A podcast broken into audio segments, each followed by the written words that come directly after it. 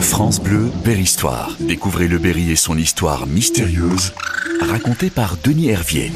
César Borgia, revenu à une vie laïque, peut désormais contracter mariage. Et cela va se faire sur le sol français, avec une jeune et belle femme de très haut lignage de préférence. Car maintenant, César Borgia appartient à l'aristocratie française, puisque le, roi Louis XII euh, l'a fait duc de Valence, comte de Die et seigneur d'Issoudun.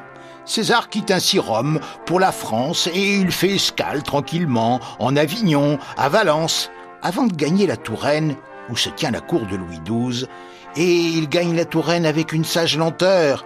Il semble prendre un plaisir de parvenu à étaler aux yeux des Français les richesses immenses du pontificat romain, puisque son père, le pape Alexandre VI, est pape.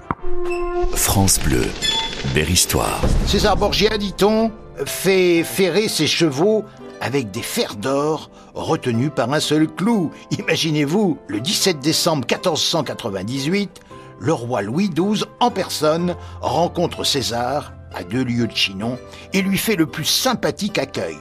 Le lendemain, César fait son entrée solennelle à Chinon.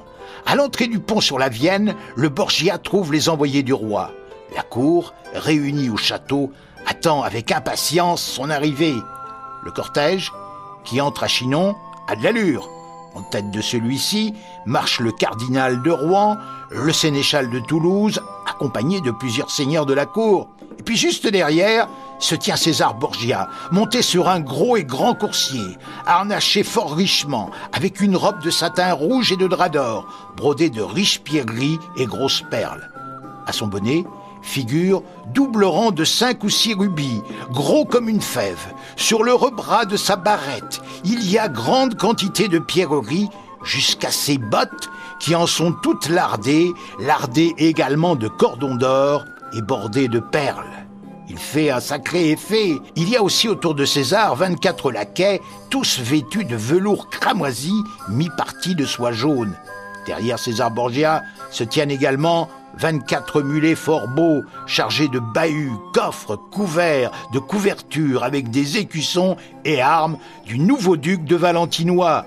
Nouveau titre pour César. Et juste après euh, viennent 24 autres mulets avec des couvertures rouges et jaunes, car ils portent la livrée du roi qui est jaune et rouge. Et puis derrière encore euh, suivent 12 mulets avec des couvertures jaunes de satin barrées tout à travers, montant également en direction du château 30 gentilshommes vêtus de draps d'or et de draps d'argent. France Bleu vous plonge au cœur de l'histoire. Berry-Histoire. Pour donner du rythme à tout cela, trois ménétriers vêtus de draps d'or jouent tambour et rebec, plus quatre trompettes également richement habillées. À la cour de France, on parle sous le haut-de-chausse. Et sous le haut-de-chausse, qu'est-ce qu'on se dit?